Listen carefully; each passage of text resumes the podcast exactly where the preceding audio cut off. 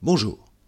Le retard de performance depuis le début de l'année du marché chinois interpelle. À peine plus de 4%, alors que le Nasdaq en est à plus de 15% et le CAC 40, vous le savez, à plus de 17%. Dans quel sens va-t-il se rééquilibrer?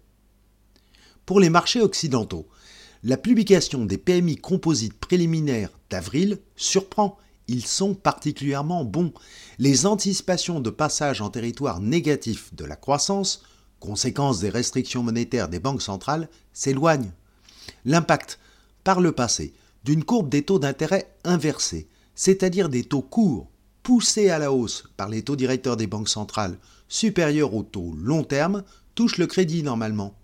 Les conditions de refinancement à court terme des crédits à moyen long terme accordés par les banques, la transformation, devient désavantageuse, ce qui historiquement entraînait un crédit crunch et une baisse de l'activité au bout de 12 à 18 mois.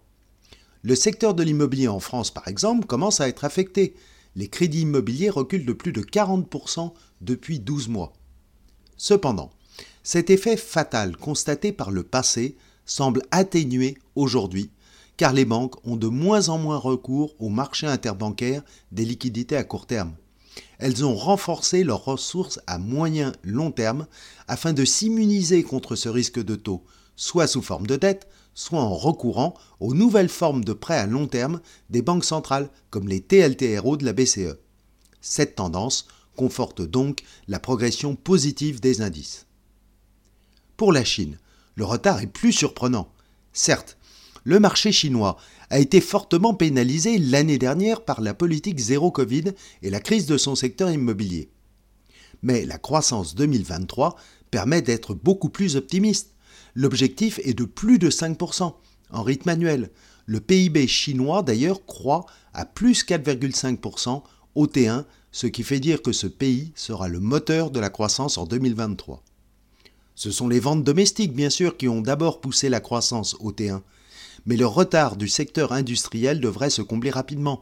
Les commandes à l'industrie viennent de rebondir. Après moins 6,8 en janvier, elles passent à plus 14,8 en mars avec les programmes colossaux d'investissement lancés dans les infrastructures, la tendance devient claire.